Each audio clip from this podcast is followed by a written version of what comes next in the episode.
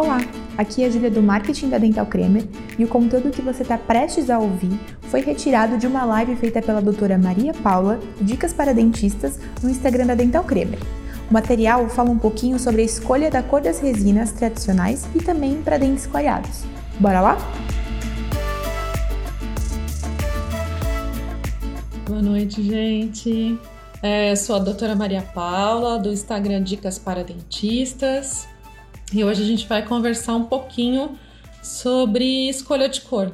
Né? Então a gente tem uma dificuldade considerável para acertar a cor, uh, mesmo em dentes não clareados. Hoje a gente vai focar um pouquinho em dentes clareados, mas para isso a gente vai conversar um pouquinho sobre alguns aspectos importantes nessa escolha de cor de resina. Bom, quando a gente é, começa a, a, o nosso processo restaurador, né, na região anterior, utilizando resinas, então a primeira, primeira observação importante para que a gente não erre ou erre menos é que a gente esteja atento à iluminação da nossa sala. Então, no momento da escolha de cor, a gente precisa ter uma luz ideal para essa escolha de cor. Então, sempre pensar em. Já teve uma outra live que a gente falou sobre isso, mas pensar na iluminação do seu consultório, se ela está uma iluminação adequada, se ela tem uma luz é, que se aproxime mais à luz do dia. No meu consultório, eu troquei a iluminação é, para que fique numa temperatura de 5.500 Kelvin, que é a luz é, mais próxima do ideal. 5.500 Kelvin foi difícil de encontrar, encontrei 6.000 Kelvin, ficou muito agradável para trabalhar no consultório. Então, lembrando sempre de não estar tá com a luz do refletor do seu equipamento ligado. Então, esse é um fator importante que dá diferença e que pode atrapalhar na sua escolha de cor. O segundo aspecto bem importante é sobre hidratação. Então, muitas vezes a gente começa naquela ansiedade, já anestesia o paciente, ou mesmo já começa a fazer a remoção da restauração insatisfatória, ou se tiver um tecido cariado, enfim, a gente já começa o processo de remoção daquela, daquela restauração insatisfatória, e aí que você lembra que você não escolheu a cor. Só que aí o seu paciente já está isolado, já está com um dente isolado.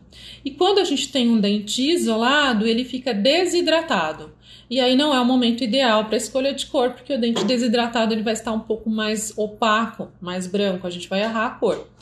Então a segunda dica importante para que a gente não erre a cor é que a gente faça a escolha de cor do, da nossa resina assim que o paciente chega ao consultório, antes de fazer qualquer intervenção.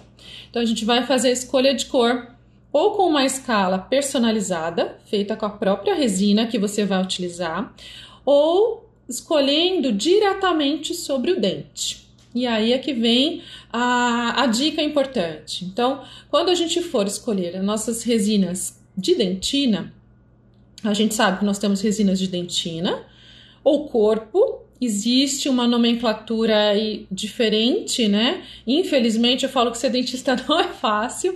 As empresas têm nomenclaturas diferentes para essas resinas mais opacas.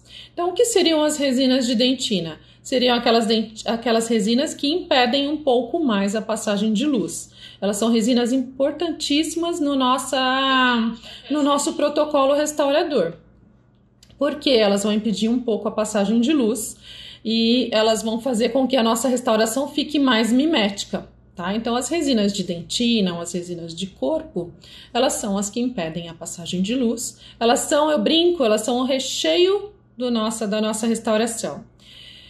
Então, quando a gente for escolher essas resinas, se a gente não tem uma escala de cor feita com a resina que você está utilizando, você pode usar a técnica das esferas. Então, o que seria isso? Você vai pegar uma bolinha, vamos supor que você ficou na dúvida entre uma dentina 1 e uma dentina 2. Você pega uma bolinha da dentina 1, coloca lá na região cervical do seu dente, dá só uma secadinha, coloca a bolinha lá, e a A2 dá uma amassadinha, faz a fotopolimerização. Não fique preocupado porque o dente está sem adesão, depois você destaca. Para a escolha do, da resina de esmalte, a gente vai observar a região do terço médio dos nossos dentes, que é aquela região de maior luminosidade, tá? Então aí você faz a mesma coisa. Você pode, se você ficou entre duas resinas de esmalte, esmalte A1, esmalte A2, ou esmalte A2, esmalte A3, você faz ali as suas duas esferas e coloca na região de terço médio, faz a fotoativação, não se esqueça de realizar, colocar um pouquinho de água para deixar na hidratação e você vai observar qual ficou mais mimética é, com o dente a ser restaurado. Você pode utilizar fotografia, você pode utilizar fotografia com o recurso de preto e branco para verificar o valor, que é a quantidade de branco, e aí você vai fazer a sua escolha. Então, essa é uma escolha muito é, apropriada para resina. Então, muita gente fala, ah, mas não dá para usar a escala Vita. A gente aprendeu a usar a escala Vita. A escala Vita ela vai te fornecer uma informação que muitas vezes pode não ser a equivalência da, da resina que você está utilizando. É muito difícil as resinas serem exatamente iguais à Vita. Então, a gente não, não usa a escala Vita para escolher cor de resina. Né? A escala Vita a gente usa para escolher cor de cerâmica, porque o protético sabe a equivalência, mas cor de resina a gente vai utilizar a própria resina. Então é muito importante o dente estar hidratado, você realizar a escolha de cor diretamente lá na região, é, nas regiões precisas para a escolha de cor. E por que a região cervical para a gente escolher a dentina? E por que a região de terço médio para a gente escolher os esmaltes? Então, a região cervical dos nossos dentes tem um maior volume de dentina e uma fina camada, uma fina espessura de esmalte. Então, lá é a região que vai te dar maior informação sobre essa resina, sobre essa escolha da dentina. Lembrando que lá na região cervical eu tenho maior volume de resina de dentina e com isso, ela é mais saturada. Então, a gente tem uma região cervical sempre mais saturada. E depois, à medida que vai diminuindo a espessura para incisal, a gente também tem uma diminuição desse croma, né, dessa saturação. Então, o croma, o que, que seria para nós dentistas? Né? A quantidade de, de pigmento que tem ali. Então, para ficar bem claro, lá na região cervical a gente tem, por exemplo, um A3, no terço médio, 1 a 2, e lá na região de mamelos, na região incisal, que é mais clara, 1 a 1. Então, a gente tem essa dessaturação de cervical para incisal. Isso é muito importante também para que a gente observe a escolha. Então, vamos supor que eu esteja restaurando uma região cervical. Já perceberam que a região cervical a gente não erra tanto a cor? Porque lá na região cervical a gente tem uma maior saturação. Então, a gente acaba sempre acertando mais a cor. Quanto mais claros nossos dentes ficam, mais difícil existe a, é, a percepção, né, a escolha de cor. Por isso que é importante que a gente faça essa, essa escolha com as bolinhas, né, com as esferas de resina lá.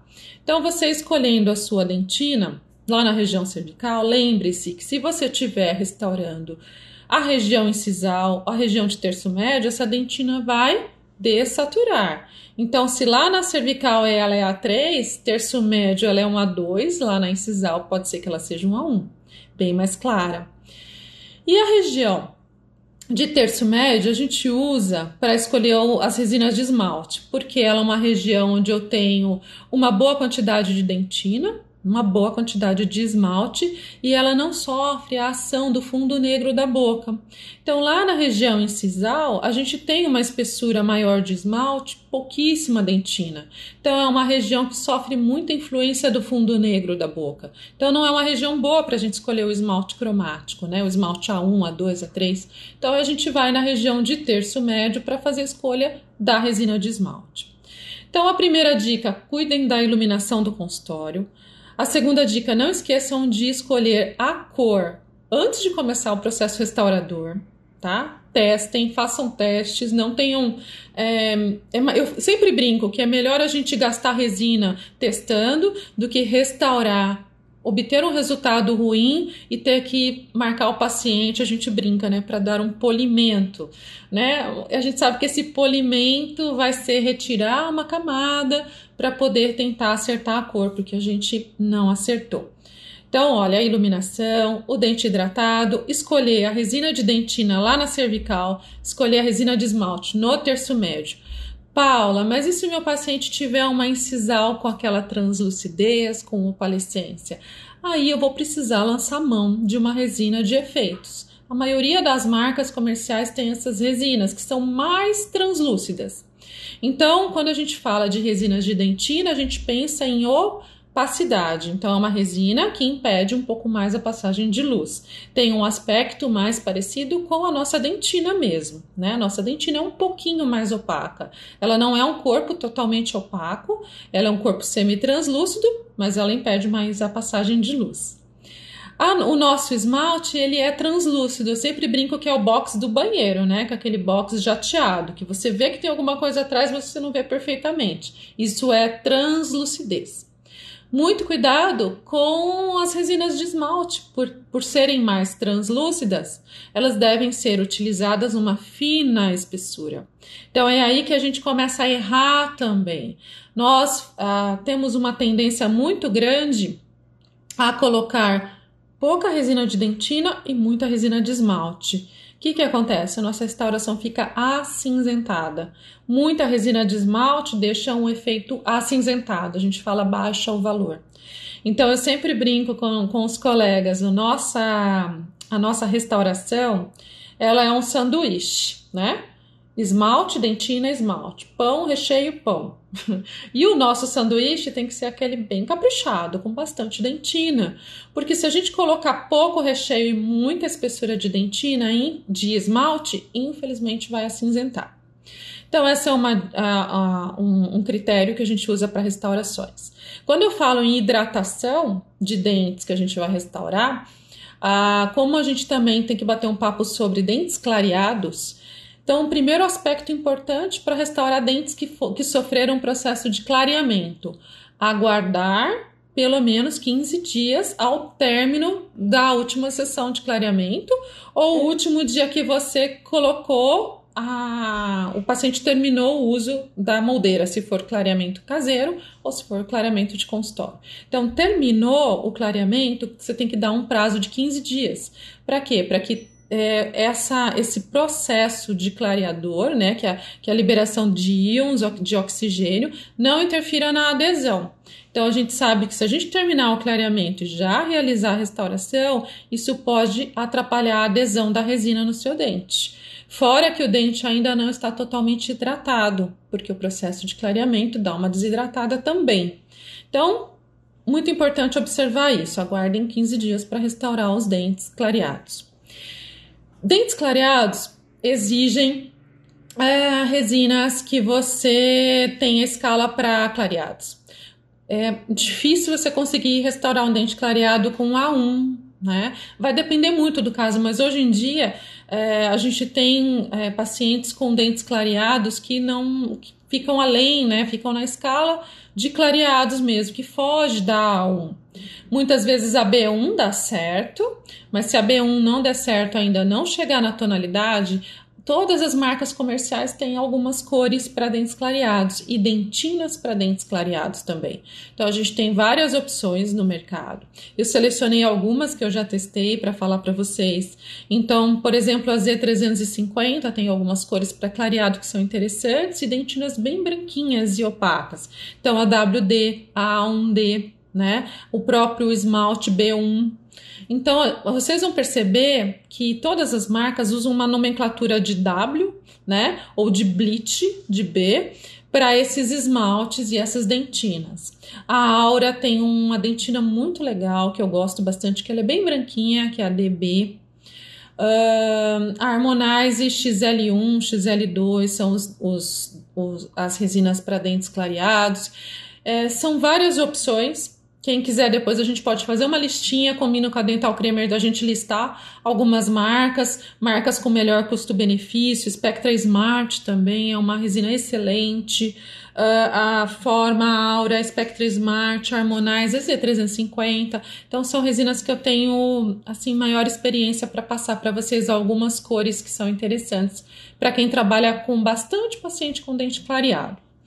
E uh, a última dica é, que eu acho super importante é, por exemplo, uma classe 4, que é um grande desafio.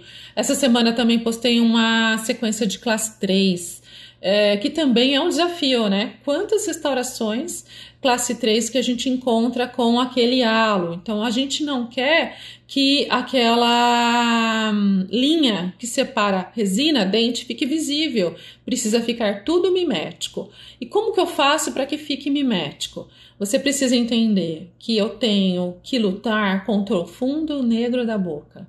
Então imagina se eu utilizar uma resina muito translúcida, o que que acontece? Que são resinas de esmalte, vai passar a luz, vai ficar acinzentado, você não vai conseguir um resultado mimético.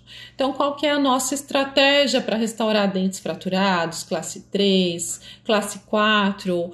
é a gente realizar uma fina camada de esmalte palatino, mas fina, quando eu falo fina, é 0,5, 0,7 milímetros. Paula, como que eu consigo fazer isso? Trabalhando com barreira. Paula, como que eu faço a barreira? A gente já fez uma live aqui com a Dental Kramer explicando como fazer barreira. Tá lá no meu canal do YouTube, salvei, tá lá para vocês, tá? É, eu até mostrei certinho com o manequim como é que faz. Então, para que, que eu uso a barreira? Primeiro que vai me ajudar no formato ideal dessa parte palatina e vai me ajudar a colocar uma camada fina de esmalte. Porque quando eu trabalho com a técnica do dedão, né, que é segurando a matriz, a tira de poliéster com o dedo, eu não consigo, eu acabo fazendo uma camada palatina muito grossa. E aí o que, que acontece? Se eu faço uma camada palatina grossa, eu coloco muita resina de dentina. Eu, perdão, eu tenho pouco espaço para resina de dentina. E aí o que, que acontece? Eu tenho uma maior translucidez. Então, tenho que usar a barreira. Coloco uma fina camada de esmalte palatino e aí eu vou colocar a minha dentina. Essa dentina vai ser o maior volume da minha restauração e ela precisa ir sobre o bisel.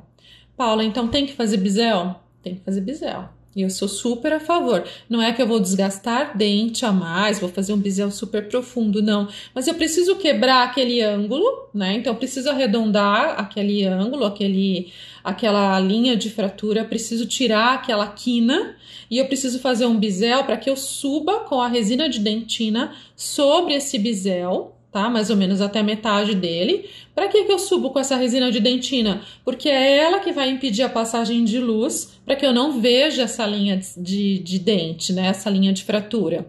Então é importante que eu suba com a resina de dentina, que essa resina seja adequada, seja uma resina bem escolhida de dentina, que você vai usar lá a região cervical para escolher corretamente. E aí você vai conseguir mimetizar. Quando você restaurar toda essa dentina, você vai depois vir com uma fina camada do seu esmalte vestibular. Então, essa é uma estratégia muito interessante, ela dá muito certo. O meu canal no YouTube é Dicas para Dentistas, tem respondendo aqui. Uh, lá no Instagram também deixei nos destaques dos stories, no Dicas para várias sequências dessas que eu tô falando para vocês, tanto de escolha de cor, com a técnica das esferas, como uh, a dentina tá? É, espalhando para cobrir, porque ela vai te dar um resultado mais mimético. As nossas dentinas, é, quando eu falo dentina, eu fico muito preocupada com a confusão que pode ocorrer dependendo da marca comercial que você utiliza. Por que essa observação? Porque algumas marcas, como o Z350 e a Forma, elas têm resinas de dentina, escrito dentina, e resinas de corpo, body. Então, quando eu falo subir com uma resina de dentina até lá no bisel, seria essa body, tá? A dentina da Z350, a dentina da forma, elas são muito opacas, elas são para outras situações, tá? Então, quando eu falo resina de dentina, é a resina que vai substituir a dentina. Algumas marcas usam a terminação B de body, algumas está escrito dentin, outras estão escrito tem um O né? Então A2O, A3O. Isso é muito confuso e gera muita confusão na hora da escolha das resinas e na hora da estratificação. Lá no blog da Dental Cremer eu expliquei sobre isso também. Então, quem tiver dúvidas, tem algumas é, explicações sobre isso, tem as marcas comerciais fazendo essa diferenciação. Então, algumas marcas têm duas opacidades, então aí a gente vai usar a B, a Bore. Né? Outras marcas têm só uma, que é só uma dentina mesmo, que é essa dentina que tem uh, uma leve translucidez também, ela não é tão opaca, tá? Então seria isso, as, seriam essas as dicas dessa live. Eu fico à disposição para responder as dúvidas que, que surgem. Eu recebo muitas dúvidas sobre cor. Então, o que a gente precisa entender sempre é que a gente está lutando contra o fundo negro da boca e que a resina de esmalte é mais translúcida. Se você usar muita resina de esmalte, o que, que vai acontecer? A luz vai passar e você vai ver um efeito acinzentado na sua restauração e você vai ver a linha de fratura. Então, o que, que eu preciso usar? Um pouco mais de uma resina que substitua a minha dentina, que tem um pouco mais de opacidade. Dependendo da marca comercial, ela vai ter uma nomenclatura B ou D, né? E usar sempre uma fina camada de esmalte e aprender a trabalhar com barreiras, principalmente em classe 4, em recontornos. Vale muito a pena aprender a fazer as barreiras, é facinho, gente, é bem facinho. Vocês vão dar uma olhada lá nessa live que eu fiz com a Dental Creamer já faz um tempão. Tá lá no meu canal, eu explico como que faz, é bem tranquilo, tá? É, uma dica também na, na, na escolha dessas resinas é prestar atenção que normalmente as empresas elas colocam alguma coisa para diferenciar a resina de esmalte da resina de dentina. Ou é o O, ou é o B, ou é o D, ou vai estar escrito dentin. E o esmalte, ou ele, se ele não tiver nada, tiver só A1, A2 no tubo, é esmalte. Ah, algumas empresas escrevem A1E, né? A2E, ou está escrito enamel no, no, no tubo. Então, o esmalte vai estar especificado ou não.